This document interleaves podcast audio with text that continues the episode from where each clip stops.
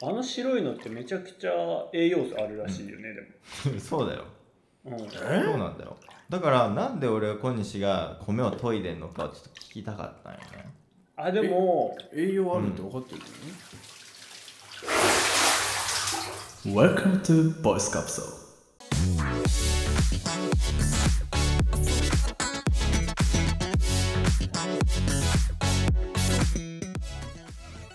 2人さベッドで寝てるっしょベッドでまあ基本的には似てるねまあベッドで基本的には寝てる あねーはいだからベッドで寝てるでいいんですけど、はいはいちょっとすいませんあのなんで敷布団じゃなくてベッドで寝てんのかっていうの教えて俺にななるほどベッドの良さについて教えてくんないうんじゃあちょっともう猿から端的に申し上げますおとお、うん私床とか敷布団で寝るのも別に嫌いじゃないんですけどううんんうんやっぱあの柔らかさですよね床の布団にないマットレスのほうほうほうほうほうんおーあそうなの柔らかさがいいのうベちッドのにしか出せないみたいなやっぱあそのあの柔らかさ基準で寝てしまっているからうんうんやっぱあれが欲しくなっちゃう自分がいるのはメンタル的にはありますねやっぱ、ううーん 精神論的にうんうんうんうんうんうんまあ単純にあと床たまに腰痛いとかあるかあ逆に床で寝ると腰が痛いってことらうん硬いとねおおそうなのうん実家で2段ベッドだけどうん布団薄くて硬いみたいな時に、ああはいはいはいはい二段ベッドは確か多に分硬ねいねベベッドに慣れちゃってるからだと思うんだけどうんあ硬ケツ痛っみたいなあ感覚になるんよへえあそうなんだだからまだ、まあ、まあ敷布団が同じとは言わないけど、うんまあ、少なくともベッドにそれはない、うーんはいはいはいはいはいまあ相性もあるかもねうん、まあ、なるほどね俺にとっては圧力がこう分散された状より分散された状態っていうのがうんうんがもうなんか睡眠の基準になってしまっているんだろうねあじゃあ猿としてはだ今さそのベッドって言っても高反発のベッドと低反発があってうん、結構硬めのベッドっても今流行ってるのねうんうんうんじゃなくて柔らかい方がいいってことかまあそのどっちか痛っていういとなっていう不快さを感じない程度だったら別に何でもいいと思いうや確かにね俺さ僕もねあの猿の家のベッド寝たことあるんです けどむっちゃ柔らかい確かに小西と笹香はあのうちのベッドで共に寝てますから猿のベタめちゃくちゃ柔らかいよね確かに、ううんちと比べてもなかなかない感触だなと思うけどね、ななるほどね猿は柔らかさっていうかうんっていうとこねえ小西は俺は正直、硬さで言うと硬い目が好きです、うんうんうんハードタイプうんうんでえっとまあ寝るとこに関してはベッドでも布団とか、まあ、床でもうん好きですあだからどっ寝るのが好きあ そうです ねなんであのどっちで唐も突な告白いいうんあどっちもいいんだまあ、なんでじゃあベッド使ってんのっていう冒頭の話になると、うんうんやっぱもう今生活が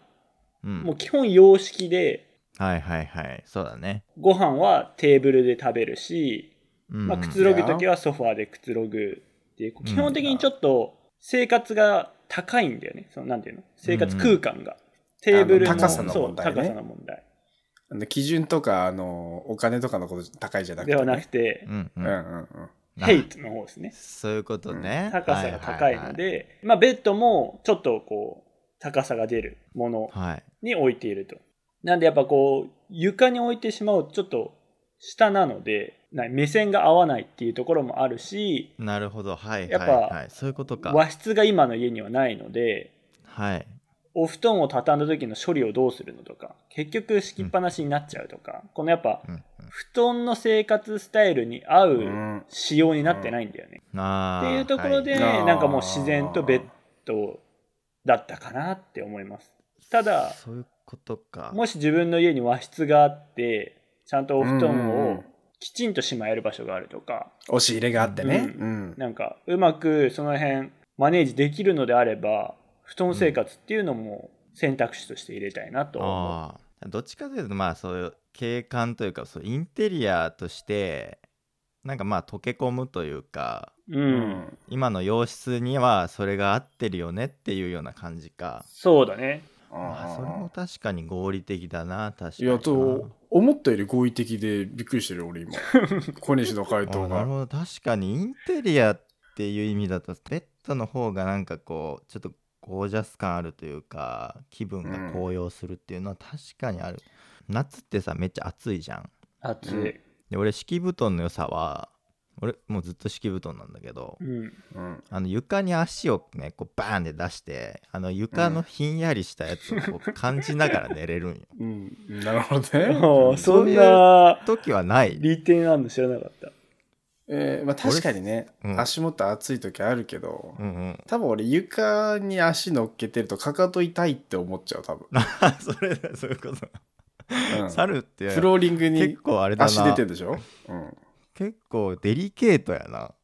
いやこれ慣れちゃったんだよね多分なあもそっかそっかなんかベッドってなんかすごい熱いイメージがあってううんうんうんじゃあめちゃくちゃ暑かったんだね笹川オレンジのベッドがあのね猿んちのベッド床に逃げられないから横の壁にめっちゃ足すりつけて本当になんか俺暑がりなんだろうな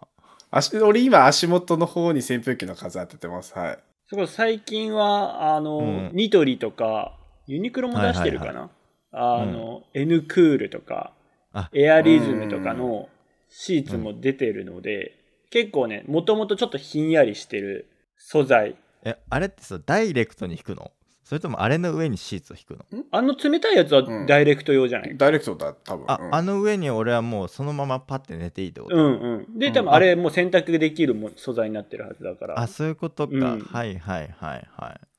まあ使ってないので何とも言えないけど、そういう、やっぱ、多分意見があるんだろうね、と思って。うんやっぱひ、うん、そうだろうなあそっかそっかそういうところで工夫すればベッドでもいけるっそてこうとかそう、世の中ちゃんと追いついてる。俺の足元じゃないけどあの枕のカバー、ひんやりのやつあるよ、ああはいはいはいそっかそっうかんそっか、うんそういうので対策してるんですね、うんうんうんああ俺もそう敷布団の練習でも結局床で起きるからななんか暑すぎ暑すぎたのか分かんないけどあー床で起きる、床に移動してるってことね。床さにら移動にしてるうんもうい最も低いところに降りてってるの ねそうそう家の中のそうでもベッドには憧れがあるからそれこそ今後どうしようかなって考えててでちなょるっほどと2人に意見聞いてみたいなっていうところで、なるほど。なるほどね、うんでもなんかそのさリゾートとかさうんうんうん、旅行先行った時にさ、うん、和室以外だったら大体ベッドじゃん大体ベッド、うん、やっぱさその方がいいっていうその社会的認識もあると思うよあるんだろうねなんかそれの方がまあ睡眠の質が上がるとか、いやうんもしこれ以上ね睡眠の質がベッドで上がるんだったらどうなるのかちょっとた楽しみだけどねまあでも置くってなったらスペースは取るからねそうそうそこは考えないといけないけどね、参考になりましたわ、ありがとううございます。うん。はい。こんなところでオープニングでしたけど。笹川の家はきっと敷布団ですね、はい。わかんないですけどね。うはんい。こんな感じでオープニングでしたけども。ポッドキャストークっていうのをやっております。世の中の音声番組を楽しくワイワイと紹介する番組です。はい。私、ボイスカプセル笹香と、小西と、それですはい、この3人でお届けしてまいります。では、今日はというとですね、まずまあみんなにちょっともう一回ちょっと質問していい はい。えっ、と本日2つ目の質問どうぞ、うん米研いでる米当番米研いでる米研いでまーあごめんこれごめんねごめん無洗米使ってるんだったらあれ研がないよねそううち無洗米なんですよあそしたらまあ炊とく時は研がないのは当たり前だよなあそうなのうんえ小西は小西無洗米小西は、まあ、無洗米買う時もあるけど、うん普段は普通のお米で研いでます。結構一生懸命研いでるあ、俺は結構研ぐ派だね。あの白いのあねーどんどん薄くしていきたいよねうん。うはんいはいはいなるほなんどなるほどか、うん、俺は研ぐ派。潔癖だから、うん。うん、そうだよね そうそう思うそうそうそ俺もそう思う俺ね全然研がないんようんうんうん。ううんな水濡らしてじゃあじゃあじゃあみたいな、うん二まあ回もう研ぐっていうよりこう表面すを、すぐって感じ、うんうんうん、そうそうでで今日紹介するねポッドキャスト番組あの有名な番組「どんぐり FM」っていう番組があるんですけどおこう米とゲーフれはまあえ米とゲーフ M? 米とぎ FM じゃないですあどんぐり FM 特化してる感じあ違う米とぎに特化してる番組じゃなくてあ、うん違うのごめんごめん。普通のあの雑談番組なあんだけ、どどんぐりどんぐり FM さん。はい。うんどんちょっどとどどんぶりあどんぐりねあどんぐりうんごめんなさいごめんあなさそいうどんぶりで米とかけてるわけじゃな くて、うんうんうんうんうんうん、いいですかどんまい違う FM? ねいやいや、うっさい、本当に。失礼な どんまいで米に持っるてくな、もう、いろいろと。はい。高度だな今のボケあのね、どんぐり FM っていうね、まあ、名前に全然意味はないんだけど、あそうなんだなんかこう、ブログ界隈とかで有名な、まうんあ、その、ライターさん2人、1人はまあ、起業家で、今はなんか何してるか分かんないんだけど、うんまあ、男性2人でやってる、まあ、巷では有名な人たちの、まあ、おー番組なんだけど、雑談番組ねそうそうそう、で結構なんかこう、まあ、流行りのものを紹介したりとかそれこそ面白いこんなことやってみたよみたいなうん結構やっぱりそのライターの人そそれこそブログ書く人だからいろんななんかこうことに挑戦するというか細かいことなんだけどすごいいろんなことにこう興味持ってやってみたみたいな感じの人たちですごい面白い話が聞ける番組なんでぜひ聞いてもらいたいんですけど、うんその中で片方の夏目さんっていう人が最近辞めたことみたいなはいはいは言っててその中に米研ぎっていうのがあってい。おーすごいなコアだなうんそうで無洗米じゃなくて普通のお米でうんうんうん米を研ぐのをやめたっつってて、うん、それはなぜかっていうとなんで米を研いでるのかがわからないいや確かにうん、よくなんかわかん理ない由もなく、うんそうなんかなんとなくでみんなやってないみたいな、なんかあの白いのがうんまあ汚れなんだろうなみたいななんか認識を持っちゃってるけどあの白いのが果たして何なのかっていうのをちゃんと理解してない、そうそうそう、でしょ、はい、はいあの白いのってめちゃくちゃ栄養素あるらしいよね、で そうだよも。うん、えそうなんだよだからなんで俺は小西が米を研いでんのかをちょっと聞きたかったんよねあでも栄養あるって分かってるのに、うん俺が研ぐ理由はうん研いだ方が美味しく感じるんだよね。あそうなのそれはマジであるマジそれそれはマジマジやっぱね一人暮らしししてからまあ米を炊うくん習慣ができたじゃん。プロフェッショナル米師じゃん、でやっぱこう、うん美味しく炊ける時っていうのを考えると、うん俺的にうまくできるのはやっぱしっかり研いでうんで氷を入れて炊くと氷な、うんはいはいえそれ氷じゃないい氷なのかいなのはでもその、うんそれね氷だそのよ多掛分け合わせで俺はベストを出してるからえじゃあそれはあの翌研ぎと朝研ぎでどっちも氷はやってないのはやってないねそれはやった方がいいそれはあのし実験としては成立していない、そうそうそうそうあの一要素だけを変えないとうんいやだっ実験てとして成立しないんですそよの要素だけでその結論は出しちゃいけないだって走ってる人とかもそうじゃんこのさウェアでベストを出したらさ、もうそれがベストだって思うじゃんじゃああーま違あうウェアを着ジンてジンクスもう一回走ってみたらどうだろうとかやんないでしょっていうまあ思考でやったわけだけどなるほどねまあまあまあまあそういうのあるけどまあまあ言いたいことはわかるだから昔米研ぐのって多分そのゴミをうん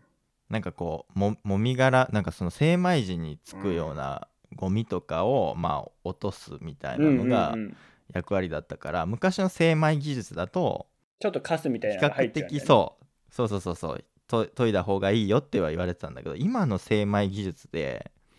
だと本当もう今めっちゃ綺麗なんだってんへえだからまあ正直ほとんど研ぐ必要はないっていうのがまあ結論なんだけどうんで唯一俺知らなかったのが米